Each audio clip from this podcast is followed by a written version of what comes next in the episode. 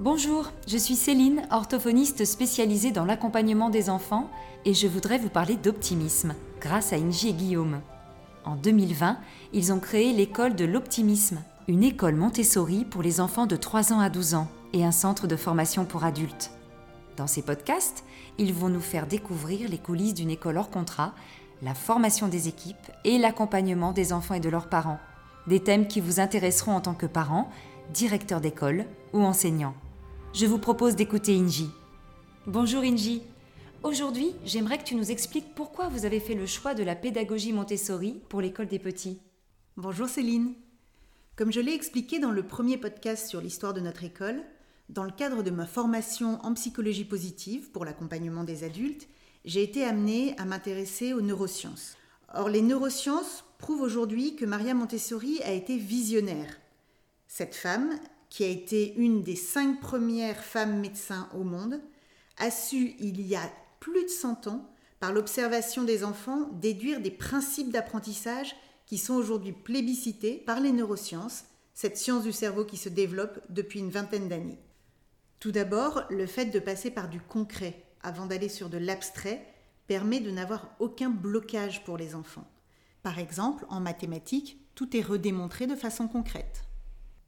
La numération passe par de petites perles qui deviennent des barres de 10 perles pour symboliser la dizaine, puis des carrés de 100 en montrant aux enfants que si l'on met 10 barres de dizaines l'une à côté de l'autre, on obtient une centaine.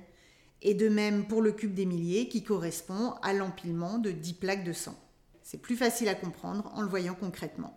De la même façon, pour le multi-âge en classe, les neurosciences prouvent aujourd'hui que si une personne, que ce soit d'ailleurs un enfant ou un adulte, assiste à un cours magistral, elle ne retient que 5% environ de ce qui a été dit.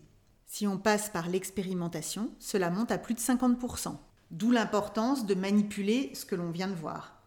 Et si en plus de ça, les explications sont données par un père, c'est-à-dire dans le cas d'un enfant par un autre enfant, ces chiffres montent à 80%. C'est tout l'importance du multi-âge en classe, où les plus petits vont évidemment vouloir apprendre en regardant les plus grands. C'est d'ailleurs la raison pour laquelle, sur les étagères, les activités sont présentées par ordre de progression. Les enfants savent que s'ils veulent faire l'activité qui est tout à droite de l'étagère, ils doivent d'abord commencer par celle de gauche. Et en voyant les plus grands faire les autres activités, ils ont envie d'y arriver eux aussi. Mais pour les plus grands également, le fait d'enseigner aux plus petits va leur permettre d'ancrer leur savoir. Car lorsqu'on est capable d'expliquer quelque chose, c'est qu'on le maîtrise parfaitement. Et cela va également leur permettre de prendre confiance en eux et d'augmenter l'estime d'eux-mêmes. La dernière année de maternelle, elle est d'ailleurs primordiale pour les enfants qui construisent ainsi leur confiance en eux. Même s'ils sont avancés dans leurs apprentissages, ce qui est souvent le cas dans une pédagogie individualisée comme la pédagogie Montessori, il ne faut surtout pas leur faire sauter cette dernière année de maternelle où ils sont les plus grands et où ils prennent confiance en eux avant de les faire passer en élémentaire où là, ils redeviendront à nouveau les plus jeunes. En effet, cette confiance en soi, c'est vraiment un pilier sur lequel enfants et adultes peuvent s'appuyer tout au long de leurs apprentissages. Et quels sont les autres bénéfices de cette pédagogie Montessori? Alors cette pédagogie, elle répond également à notre souhait d'individualiser l'apprentissage, c'est-à-dire d'aller au rythme de l'enfant, de suivre ses élans, ce qui permet la plupart du temps d'aller plus vite que s'il doit rester au rythme du groupe, et en même temps de ralentir sur certains apprentissages s'il en ressent le besoin. La pédagogie, elle inclut également la bienveillance, tout en posant un cadre. Nous retrouvons par exemple en classe le respect de trois règles.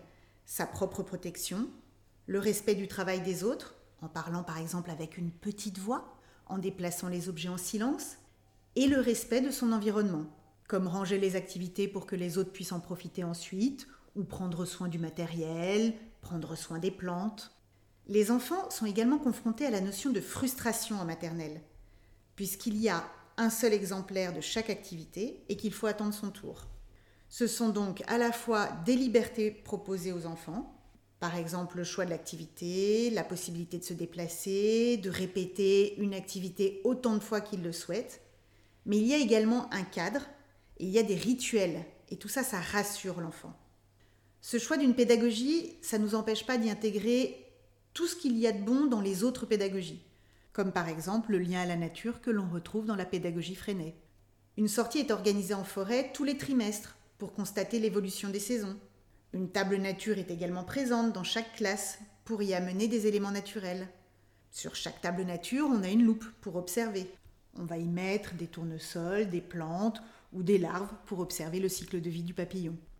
Merci Inji, c'est vraiment passionnant. On pourra revenir sur tous les apports de la pédagogie Montessori avec Karine, votre directrice pédagogique, et je vous donne rendez-vous pour le prochain podcast sur la façon dont vous gérez la communication avec les parents. À bientôt Céline.